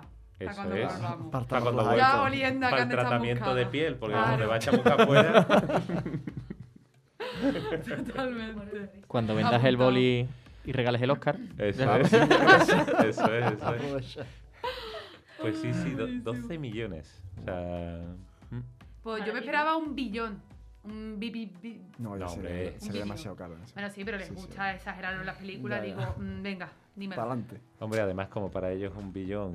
eh, es, es un poco. No es para nosotros un billón, es un millón de millones. Para ellos no. Para ellos un billón eh, son mil millones. Sí. mal. Pero no, no, 12 millones. Se quedan. Es la versión Pues low cost. lo veo, ¿eh? Pero eso te lo ponen todo en el trabajo, ¿no? Para carnavales de Va, Cádiz. va por convenio, va por convenio la cosa. Lo típico que te dan un mantel. El material de trabajo. Eso, eso es. Y las Oye, botas de seguridad, hombre. Por favor. No, las botas te las tienes que buscar tú, que mucho es que te damos el, el traje. Vaya tela. Pues la verdad que una serie de curiosidades sobre el espacio muy, muy interesante, además muy, muy simpáticas también. Pues muchas gracias, Waldo. No sé si te despido ya o no. Sí. ¿Sí? Sí, sí, sí, Vale. me tengo, os tengo que dejar. Bueno, pues nada, nos vemos entonces para el próximo programa. No sé si será antes o después de Semana Santa. Ya veremos, a ver, estamos viendo todavía calendario. Ya se lo adelanto a los oyentes que estamos viendo. Ahora ya viene nuestra fiesta de primavera, por fin la vamos a volver a tener. Así que no sé qué pasará, pero bueno, si no, para el próximo, sea cuando sea. Eso es, eso es. Y ahorrando para el traje de, de astronauta. Vaya. Yo a Cana Chamusca no quiero oler. Te lo digo. Tú lo Yo- que quieres es el spa solo. Venga, la Sí, vuelta, la la vuelta. Yo quería estresados. poner una anotación porque como tengo también luego la sección del protagonista burlón, Sí, sí. puedo dar dos pistas Venga, para que dale. vayáis pensando. Vale, vale, perfecto. Yo creo que el personaje que he cogido es bastante fácil, pero bueno, he traído también mm, cosas un poco complicadas al Ujú. principio. Lo primero es un personaje de ficción, porque Bien. obviamente soy yo y tiene que ser un personaje de ficción. Y lo segundo cuenta con tres series y 38 películas. Tres series. Vale. Bueno, pues nos lo vamos anotando por ahí para ir dándole vuelta a ver qué, qué averiguamos sale. después. ¿Las películas están relacionadas con las series? Eh, sí y no. Vale. Bueno, es que depende. Son tercera pista. 38. tercera pista. Pues nada, continuamos ya para ir finalizando la noche de curiosidades. Y en este caso viene la última sección, que es El Mundo que Viene, que nos la trae el compañero Juan Antonio Márquez.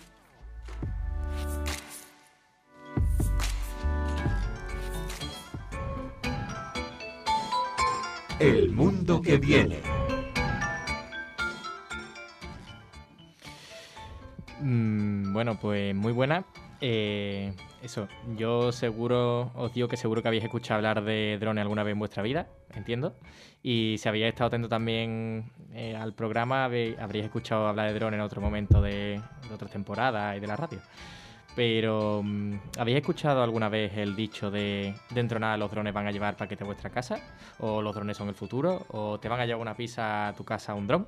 Que no sé qué os parecen estas afirmaciones. Sí, rodeados de ella en películas, series, anuncios. No, al Perdón. micro, al micro. De verdad, te- o- la mitad de la, es que yo creo que la mitad del programa que yo hablo se la tienen que imaginar, porque a lo mejor ni se escucha. No preocupes, tiene buen torrente. eh, se escucha. A mí me encantaría que mm, tel- uy, Telepizza, Domino's Pizza nos trajese las pizzas con drones. O sea, Ay. sería. mm, A mí es que me da mucha pena, tía, porque al final son tantos puestos de trabajo. Yo, esa es la parte que veo ahí. Es que, que es muy luego- guay sí. el ver, yo qué sé, joe, dónde ha llegado el ser humano con la tecno- tecnología. Pero, tío, Pero escúchame, es que el que viva en un octavo también el chaval que tenga que subir hasta el bueno, octavo. pues tú le das la propina al ascensor, repartidor ¿eh? o que paguen mejor a los repartidores. Quiero decirte, Ya, eso pero sí. el día que los drones hagan eso, No, no, chao, chao. porque la de- cantidad de gente que ya no trabaja en fábrica porque hay máquinas que hacen eso, más rápido y con menos costos. Es que.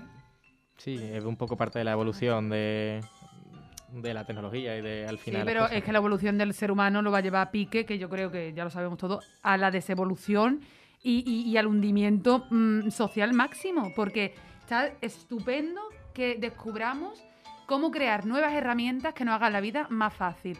Pero es que el coste de eso es un montón de familias que van a dejar de comer. Porque Bueno. si hay gente que lleva toda la vida en una fábrica, de repente vienen tres máquinas que hacen lo que él hacía en una semana, lo hacen en tres horas.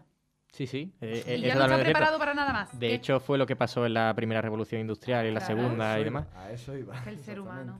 El ser humano. Ay, de verdad, este- este ¿eh? ser Eso, humano, eso ¿eh? da para debate Sí. mm, del ojo de la amalgama, lo- me lo apunto para, Para para otro día, otra, para sí, otro día, pues pero sí. continúe usted, caballero. Vale. bueno, eh, eso, los drones, como seguro sabéis, tienen muchas aplicaciones, por ejemplo, en el cine, eh, para grabar escenas a lo alto, también en la industria, también en la inspección, si quiere, por ejemplo, inspeccionar un túnel, lo que sea.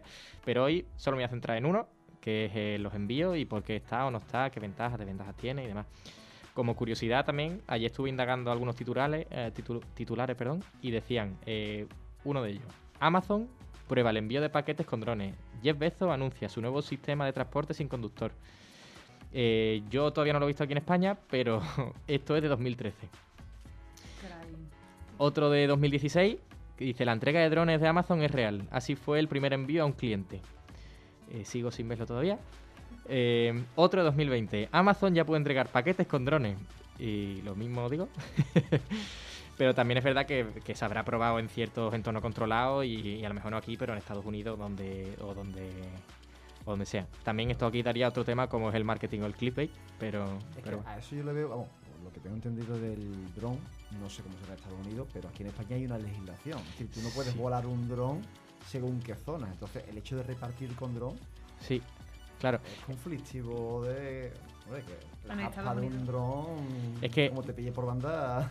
Claro, todo eso lo, eh, lo pensaba tocar dentro de uno de estos, pero bueno, que lo amplío, por ejemplo, el yo a mí me gustan los drones, yo trabajo con drones y demás, no sé si lo sabéis, pero es cierto que yo me muevo, por ejemplo, entre Rota y Sevilla. Y, y Sevilla, al tener un aeropuerto, tú no puedes volar un dron teóricamente a un 8 kilómetros de radio. ¿Qué pasa? Que si me voy a mi pueblo a volarlo, eh, la base tiene otros 8 kilómetros de radio. Entonces, pues no puedo volar un dron. Claro, claro. Y eso para hacer envío o para hacer cualquier cosa, eh, como no se haga una legislación especial, pues es súper, súper. Vamos, que choca con las leyes de, de hoy en día. Claro. A lo mejor me meto yo en un tema que no viene a cuento, pero sí entiendo que los drones tienen que tener cámara para poder saber dónde tienen que llegar y demás.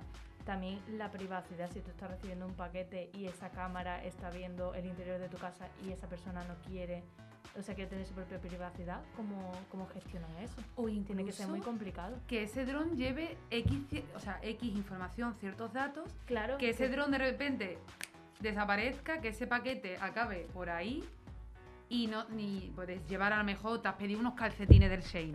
Pero quiero decirte, a lo mejor te has pedido otra cosa o son tema papeleos o Un cuadro o- erótico. o a un cuadro de renacimiento que ¿Y vale una pasta y a Claro. ver quién encuentra el dron. o tú que te has pedido algo carísimo que tú dices capricho, se le cae al dron o al dron le tiran una piedra, se lo cargan, ¿qué? Bueno, yo, entiendo. también- vamos, vamos, No, no, perdón. No, yo eso también lo creo que puede pasar a día de hoy con un repartidor. Claro, donde hay gente, Sí, por pero ejemplo, le puedes hubo, reclamar hubo repartidor, mucha, ¿qué pasa hubo mucha WhatsApp, eh, que creo que incluso lo publicaron por redes de, eh, no sé si fue la Yacit o, bueno, o Globo, alguna de estas Sí. empresas, que decían, por favor, eh, eh, sobre todo en el confinamiento, que ya que os estamos repartiendo, que menos que os pongáis pantalones. O sea, que hay mucha gente que recibe a los repartidores en unas formas que dices tú... Yo sé que tú estás en tu casa a gustito, yo Claro, estoy pasando aquí frío por la no lluvia, pero... de ver nada. Exactamente. de tener traumas nuevos. A mí es que sentido... yo siempre que está el tema de la tecnología siempre me acuerdo de Black Mirror, porque es que hay tantos episodios que mm, Sí. es el futuro y va a ser así, que me acuerdo cuando has dicho también lo de el- los coches automáticos, que Sí. también hablamos de ese tema Sí, sí, en otro recuerdo. programa.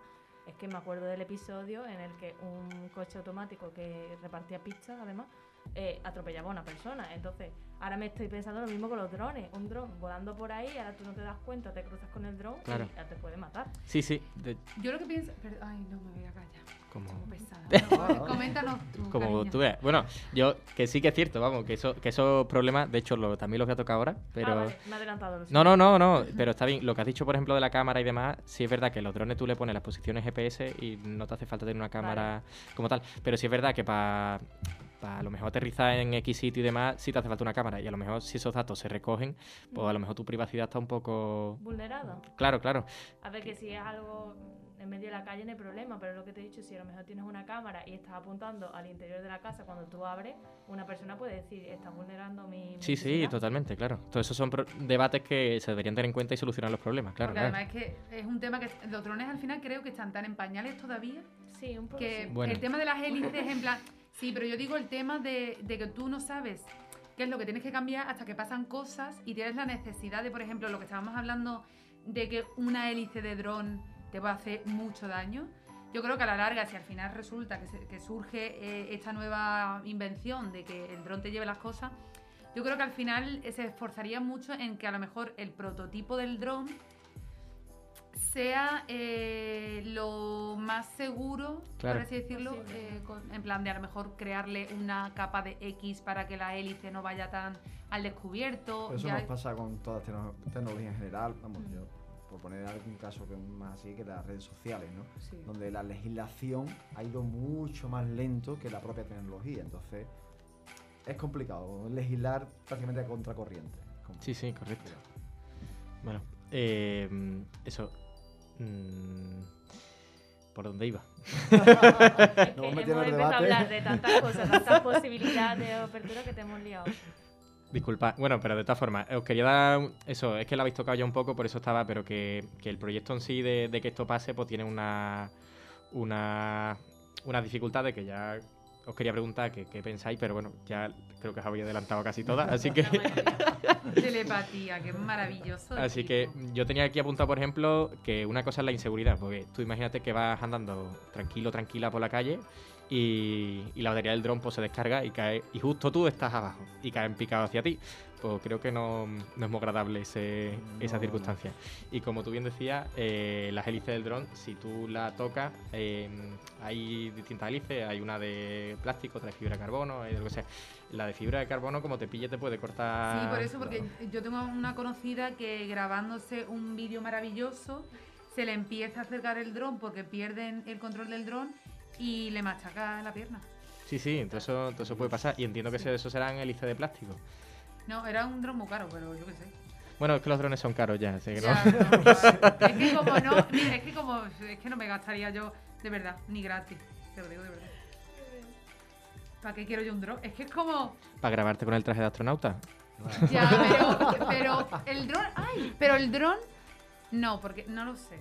El dron funcionaría en el espacio rollo. Tú estás en la luna, te quieres hacer un vídeo de estos súper modernos para el Instagram. Pero escúchame, ¿cómo va, ¿cómo va a llegar la señal de la luna a tu casa? No, estoy Bueno, hablando espérate, del dron tú eh, contigo yo- allí. Yo no sé si. ah, vale, tú en el espacio. Claro. Ah, uy, eso ya yo- sería... con lo que has dicho, no sé si lo sabes, pero en Marte hay un dron volando. ¿Ah, sí? El, no, sé. quiero decir, no, no estoy súper informado para darte su- Sí. súper detalle, pero mandaron un robot a Marte Sí. y este tenía un, Un dron un- un incorporado. dron que, que vuela poco porque las condiciones atmosféricas y demás no son las mismas que aquí, Claro. Mm. pero, pero está. Así ¿Y cómo que. llega la, la señal de Marte a donde esté? Y como, bueno, como llega lo de los robots estos que van por Claro, la que además Hay un superficie. montón de satélites y de vale, cosas. Seguro que dicho tiene. una obviedad, lo sé. Ah, bueno, pasa nada. paranoia de eso. Pero eso, en, la, en el espacio en concreto tendría que ser creo que otro tipo, eh, Claro, porque... porque no hay atmósfera, Ni hay aire, ni hay nada que pueda. eh, sí, que sería más tipo cohete. sí. Pero bueno, Pero pierde toda la gracia. Que no tiene ni gracia ninguna el dron, porque. bueno, gracia tiene, hombre, tiene que muchas sí, aplicaciones y utilidades. Yo creo, yo creo que es. Perdonadme. Me, es yo me voy a como- comprar un dron en mi vida, mm, en el más rato. Eh, me encantan los drones de tal forma... No, qué. pero me, can- me encanta el concepto. El de tener un avioncito chico, como si, tú, como si fuera un perrito que tú tienes, en plan. ¿Sabes? Porque. comer. Pero La- no, la gente- alimenta tu vacío. La gente, muchas La gente ya veces. tiene para eso la rumba, ¿eh? Que te limpia la casa te Por eso, ¿eh? claro. que es otro tipo de robot, claro, Sí, claro. También es otro. eh, yo. Ya me estoy desviando del tema, una barbaridad, pero. Sí, eh, yo, si queréis lo dejamos en una conversación que también está... Nos quedamos ahí, además no vamos a llegar ojo la amalgama, pues viendo la hora que es, así que bueno, Bueno. terminamos, sí, sí, no vamos a tener que hacer voz de récord, me parece a mí. Bueno, no sí, pasa no nada. pasa nada. Ahora comiendo las pizzas nos ponemos fin, Ah, en todos los sentidos. Que mm, con lo de, por ejemplo, de la rumba, yo también me paranoié, porque eso hace un mapeo de tu casa. Sí, tiene, supongo que tendrá un líder o algo así. Y tú dices, que un, eso esté por ahí circulando, esté en una cierta nube, el mapeo de las casas de la gente, de cómo... Porque eso se Eh. sube, eso está conectado a internet. Claro. No, no lo sé, es que no lo tengo una sé, rumba en mi no- casa. no que sé, yo creo no que sé, sí no que está sé. conectado al wifi, pero no, no Claro. estoy muy segura. Hombre, si está conectado al wifi, está conectado a internet. Porque y hay eso se puede subir a nube, que la gente puede lo, lo, lo- lo final- programa, rollo, a partir de las 8, que es cuando me Claro. voy, que empiece a moverse. Eso lleva una serie de datos y de información sobre, por ejemplo, se me ha la lengua. Por ejemplo, lo que tú acabas de decir, de yo me voy a las 8, lo conecto hasta ahora, es decir, los modos, los hábitos de vida, la distribución de las casas. Eso es un, eso es un tema súper interesante que podríamos hablar otro día, porque Sí. eso sí que da para un tema. Con los mismos relojes de esto de tus pulsaciones, Sí. tus horas de tus hábitos, tu- tus horas de sueño, tu salud, todo eso. Imagínate que eso lo coge una aseguradora de vida. Eso es un tema que he escuchado ya. Y ya te dice, pues tú tienes malos hábitos, pues toma. O a ti no te aseguro porque Claro. X. Aquí en Sí. Sevilla hay una empresa que, si no recuerdo mal el nombre, se llama Ciclo Green y ellos en su aplicación eh, lo que hacen es registrar los el- si tú te la descargas, tú puedes registrar tus movimientos de desplazamientos en bici o andando para ir al trabajo, para ir a hacer deporte, lo que tú quieras. Y bueno, tienen sus convenios con diferentes empresas o tiendas de Sevilla donde te dan unos regalos, ¿vale? Por esos kilómetros X que tú has hecho. Pero acumulan una serie de datos que ellos luego le han permitido vender a A empresas para decir, oye, pues a mí, a lo mejor a ti te interesa beneficiar a tus trabajadores por aquí o por allá. Claro, pero lo que pasa también con el móvil ya que decimos, ay, qué casualidad, el móvil nos escucha, así es decir, eh, yo qué sé, me tengo que comprar unas botas que solo estoy viendo páginas de botas. Es lo Lo mismo. es, es Pero, que sigue siendo pero lo mismo. por lo visto, yo, mm, por lo que he estado así un poco viendo, el móvil en sí no te escucha, pero sí es verdad, por ejemplo, que si tienes el GPS activado, tiene un registro desde que tienes el móvil hasta día de hoy, en cualquier momento donde has estado, en qué punto, cuánto tiempo y en qué, luego con qué en el GPS, dos personas están juntas, pues ya sabe que, y todos esos son datos, o en el, o creo que en redes sociales, por ejemplo, había, eh, había leído que hacía un algoritmo que decía que si tú visitabas a una persona mucho y luego las dejabas de visitar y luego llegaba un momento que la visitabas otra vez o algo así era, no, perdona si falló en algún matiz, pero era algo así, era como tú estabas intentando ligar con esa persona, estaba así, luego era tu pareja, ya no la visitabas y ya luego cortabas con esa persona y entonces al estar visitando demasiado ese perfil, por los algoritmos y demás, ya sabía que habías cortado con esa persona. Entonces no te sabía, no te hace falta realmente eh, espiar a esa persona como tal, sino con unos datos X de tu vida ya puedes sacar otra mucha información. Y eso es súper, con cosas de inteligencia artificial y demás, pues habrá cosas que se puede hacer que son tanto buenas como, como no tan buenas. Como un capítulo de Black Mirror, como decía Inma, por Yo ejemplo. siempre Black Mirror a tope. Pero son como eh, el otro ¿cuál fue? Bueno, esto es una serie que se llama, que seguramente la conocéis, que se llama You, que tiene Uf, un- sí. una parte que habla de un anillo con el que se sabe eh, dónde has estado, qué has comido, cuándo dejó de funcionar tu corazón, y es lo mismo que los Sí. Wash, Sí, igual, igual. que es como, tampoco es tan disparatado y tampoco es tan raro, pero es que es real porque ya está rodeándonos, ya nos están vendiendo lo que justamente queremos. ¿Que nos quejamos? Sí, pero ahí está. Es que la- las funcionalidades, por ejemplo, que tiene son interesantes y son buenas para tu vida. Por ejemplo, sabe cuánto puedes dormir, a qué horario, qué tramo y demás. El problema está en que la propi- el propietario o propietaria de esos datos No eh, puede hacer un montón de cosas con... Claro, por- que están vendiendo claro. tus datos Claro. como, como si fuera un producto a un montón de empresas. O sea, que se están beneficiando de tus datos gratuitamente sin pedirte permiso, o seguramente sí, pero diciendo que sí porque no te vas a poner tú a leer. Y es muy heavy. A mí la tecnología me Ve- gusta, Veo pero... a Julio nervioso. Creo que quiere intervenir, bebé. que lo estaba viendo un poco más y se salta. Vamos, revienta el cristal. No, no, yo simplemente eh, quería añadir al tema de los registros de datos y tal, una cosa que ha señalado perfectamente, que es el hecho de, no son los datos, son los metadatos, es decir, los datos que extrapolan de tus datos. Exactamente. Y por ejemplo, una funcionalidad que tiene Google Maps, ahora que se ha mencionado, es el hecho de, no sé si la habías usado alguna vez, pero predice cuántas personas van a ver en un sitio. Sí. Dios, es verdad. eso ya es Eso me parece abismal, Sí, maravilloso. mira, eso A precisamente. ver, a mí me viene bien para temas de tráfico y de gente Y de si te apetece pandemia claro. y, y yo en ese momento me parecía muy, muy bien. Pero claro, yo luego lo pienso y digo, es que ya predice hasta lo que vamos a hacer, dónde vamos a estar. Un poco Sí, Claro. De hecho, estuve en, en Berkeley, en Estados Unidos, un premio y demás, y fui a una charla que decía que, que al final, igual que el petróleo y demás tuvo una parte importante, decía que, que los datos, no sé si los datos eran como el nuevo petróleo, era como la nueva electricidad de este Sí. de, de esta época. Claro, es que realmente con los datos de una persona no hacen nada, pero en el momento en el que se tienen los datos de una región entera o de una ciudad, se hace un estudio de mercado de, eh, De de los esa localidad o de ese sitio. Estudio de mercado y muchas más cosas, ¿eh? Y ya el- lo otro ya es otra cosa, pero nada más con el estudio de mercado, tema marketing y tema publicidad, ahí ganan un pico de dinero Claro. de cosas que le salen gratis simplemente diciendo, ah, pues de tal aplicación necesito De tu- hecho- pillo tus datos. De hecho, Facebook, eh, bueno, eh, Facebook, claro, ya. Facebook es- gana, gana dinero así. eh, tú- Facebook es tú- nuestro no amigo, pero amigo. Claro, claro, claro. Tú pones tu, tu perfil, te, te cataloga con X cosas y una persona que ponga un anuncio afín a ti paga por eso y Facebook se lleva el, dinero. Ya, que estoy de presentado, pues voy a hacer un poco aquí y me voy a coger el, el cierre del tema. Pero eh, una de las cosas que a mí me hizo mucha gracia, por ejemplo, eh, en la pandemia, cuando la famosa aplicación que creo que se la descargó no hay menos de gente, que era la del radar COVID, y decía la Ay, gente, favor, decía la gente, sí. pero ¿cómo el gobierno va a tener nuestros datos? Y dice, madre mía, alma. Qué. Si estás tú con una aplicación del este que te cambia, te hace App, el Face App. exactamente. Y que te- le permite meterse en tu ubicación, que te pide lo de la galería. que Sí, pero, pero luego yo leí, no, no encontré esta información, así que no sé hasta qué punto, pero decía que, que querían tener los datos de la compañía telefónica para ver cómo usabas tú, cómo te movías tú en el móvil, la- si había una persona que se saltaba el confinamiento, bueno, que tenía mucho movimiento en, Sí. e- en ese entorno y eso sí es más... No, pero eso, eh, la, Eh. la aplicación en ese sentido creo que no llega No, no, no es la aplicación, sino el eh, uso que querían darle a los datos para tener un Ah, poco... Vale, vale, vale. vale. No, este no lo sé. Ahí ya no. no Eh, Bueno, eso lo, de quien esté escuchando lo tengo que corroborar, ¿vale? No.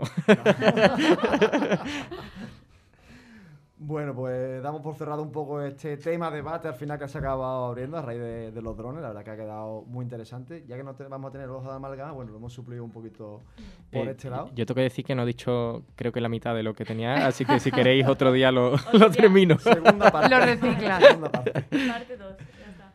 Pues muchas gracias, Juan Antonio. Y ya sí vamos a cerrar con la última main sección, que es el protagonista burlón.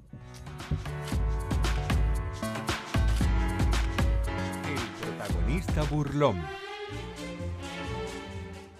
Vale, traigo ocho pistas. Ya he dicho dos, las recuerdo que una de personaje de ficción y otra que cuenta con tres series y 38 películas. Voy a decir dos más porque yo creo que el personaje es muy sencillo y claro, Jesús nos suelta la bronca siempre de que cojamos citas complicadas. Entonces voy a decir cuatro, o sea, cuatro en total y a ver si la sacáis por ahí y si no, pues continúo diciendo. La tercera es que nació el 3 de septiembre de 2112. Buah, maravillosa vuestras caras, me ha encantado. Sí, sí, es que ni, ni idea. ni idea. Vale, Al 112 tengo que llamar porque no tengo idea. vale. Y la cuarta es que es embajador cultural y ciudadano honorífico de su país de origen. Uy, Ju- Julio, Julio creo que lo tiene ya. Una pregunta, ¿es animación? Personaje de ficción es animación, Vale. Es de ficción, sí. Julio, Julio lo tiene. Julio lo tiene. seguro. A ver, mm, Para mí, da, da otra pista, salte un momentito, Ah, que te lo chive Julio, ¿vale? Para que no se escuche por aquí y vale, nos dice si ha acertado o no. voy a decir ¿Vale? otra y y ahora, nos quedamos aquí pensando. y ahora en ver si. Julio la sabe. Yo creo que esta también es muy fácil, pero tenéis que Sí. saber cuál es la fobia, porque tiene un término. Y si lo decía claramente, ibais a saber cuál es. Eh, tiene una fobia este personaje y es la musofobia. Mu- Perdón, ¿musofobia? Es de ficción. Eh, Sí. eh, ¿Puedes a- decir es que lo, todos Digo, los lo, puntos? re- repito todo. Eso, Es un personaje de ficción, sí, nació el 3 de septiembre de 2112, sí. cuenta con tres series y 38 películas, es embajador cultural y ciudadano honorífico de su país de origen y tiene musofobia. Eh, be- be- be- Sí. Bueno. Es que para mí era eh, la musofobia, para que no lo Doraemon. sepa, es el miedo a los roedores. Ah, Ah, Ay, tío, que... bueno. Tenemos yo- medalla de oro para Julio ¿No y medalla de plata para Manamenel. Sí, sí, sí, sí, sí.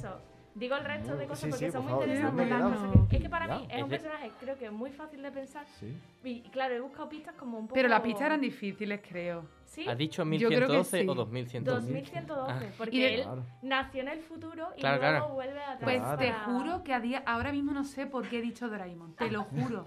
Simplemente, te lo juro. Benji. La, la siguiente Hombre, que lo que pista. tardaba en recorrer el Es campo.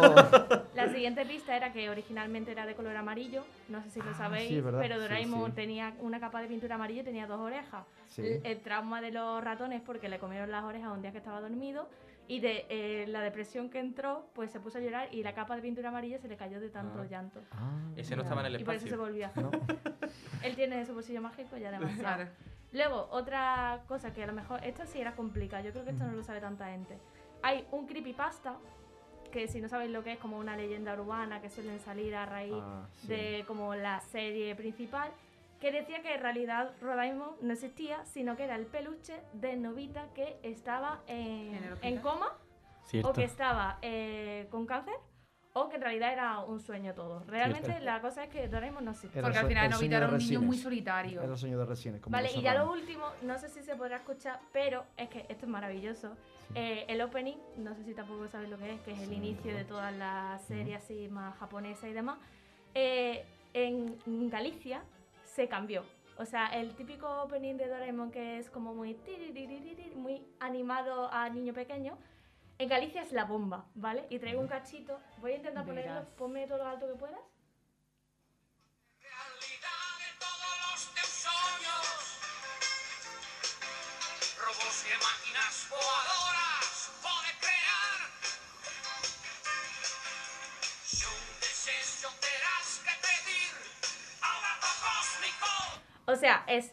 el mejor opening de la historia. ¿No recuerda los openings antiguos? Es muy setentero, De, ¿no? sí, de, la, de la serie esa de, los de los Transformers pero es muy, japoneses. muy rock, muy de adulto. Sí. Sí, sí. Es maravilloso porque dice que, eh, no sé ga- gallego, pero dice, Doraemon tiene un pecho mágico. Es maravilloso, porque no dice tiene un bolsillo, tiene un peto. O sea, Ah. fantasía. Qué grande. Qué Por eso guay. iba- tenía que preguntar si alguien era de Galicia, pero como ya lo habíais acertado, pues no, Pues no hay problema. Ay, tío, pero qué fuerte que todavía no sé cómo lo voy a aceptar. Ah, Yo yo, creo que ha sido por las, eh, peli- eh, por las series o por las películas. Yo creo Claro. que no lo sé, no sé de verdad cómo ha sido. Bueno, maravilloso Pues, igualmente. Muy chulo, muy chulo el tema, la verdad. Y es un Yo es que digo, para que voy a traer a una persona de renombre, digo, porque si digo algo de los Oscars lo vais a saber. Ya. Digo, yo me voy a ir a lo que a mí me gusta, que son las series, con lo que nos hemos divertido de chicos, que todo el mundo conoce y que además es un personajazo. O sea, Sí. todos los datos que he dado son maravillosos. Además, nos ha seguido tanto. Yo creo Real. que casi, yo no sé la- si todas las generaciones, pero sí, ¿no? Sí, sí. Miro a Eugenio. Ese- ese- esa- exactamente, eso te va a decir. Eso te va a Bueno, decir, ese comentario. Ojalá estuviera Waldo aquí Claro. porque hoy lo he llamado viejo con toda la poca vergüenza. Y a mí también, ahora mismo, con la Eh, mirada. ¿eh? Vamos a ver. Lo sie- sorry, not a, lo- a sorry. los mayores hay que respetarlo. ¿eh? Hombre, si tú me respetas, yo te respeto, pero no te está...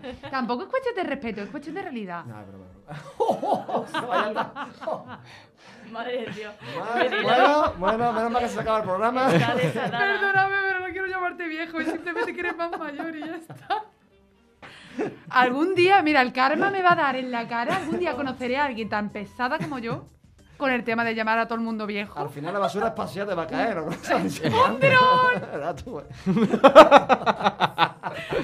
Con una caja de, de una pesa de alguien que se quiere poner en forma.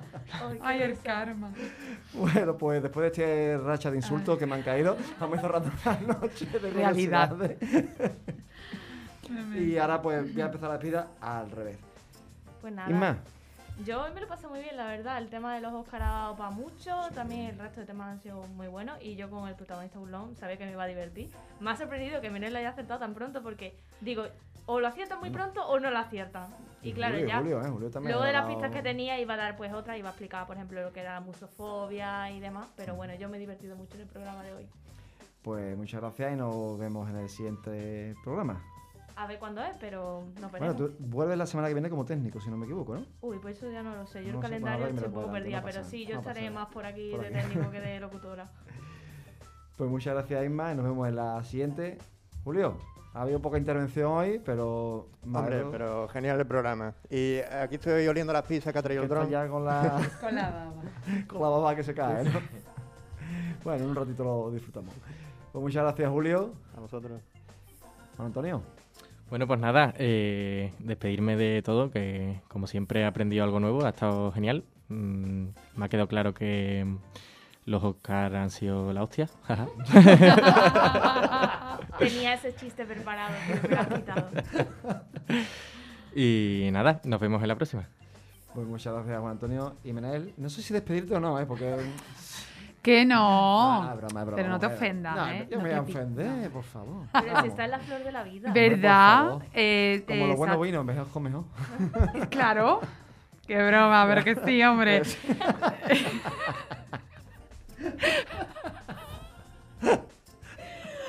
Es que siempre digo, hoy no vengo tan on fire. Pues Y al final cobra todo el mundo, ¿eh? Ha cogido carrerilla con, con el programa. ¿eh? Vaya tela como soy, eh. Odiosa. Mm, mm, iba a decir, ¿me queréis? Yo lo sé. Pero tengo que respetar ese cariño. para que sigan el tiempo. Bueno, yo sí te voy a preguntar, ¿te lo has pasado bien? Me lo he pasado genial, es lo que iba a decir. Muchísimas gracias. Muchísimo. Me he hartado de reír. Con eso con lo que me quedo. Pues muchas gracias, Eugenio, de verdad. Y te tengo que decir una cosa, Juan Antonio, Juan Antonio. Iba a decir Ángel Antonio. Juan Antonio sorpréndeme. me pega más. Solo Juan no te pega. Ah, vale. Te lo Gracias. juro, porque antes me llevaba un rato diciendo, ¿este señor cómo se llama? se lo diré a mis padres por Exacto. si... Mañana- Claro, me por- les importa una mierda. Pero pidiendo cita al Reitor Civil, ¿sabes? Para- Pero yo creo que el registro civil de verdad sellado se lo vas a hacer. ¿Cómo? Es broma. No te vayas, no te vayas a No me he enterado, pero... No, pero que me he quedado todo seria en plan, no, se lo vas a hacer. Yo tengo que ver el papel sellado Ah, vale, vale. y firmado. Te, te, te mando... Te mando manda un- copia por burofax. Eso. ¿Con dron o con, sin dron? con- con un dron, con un dron.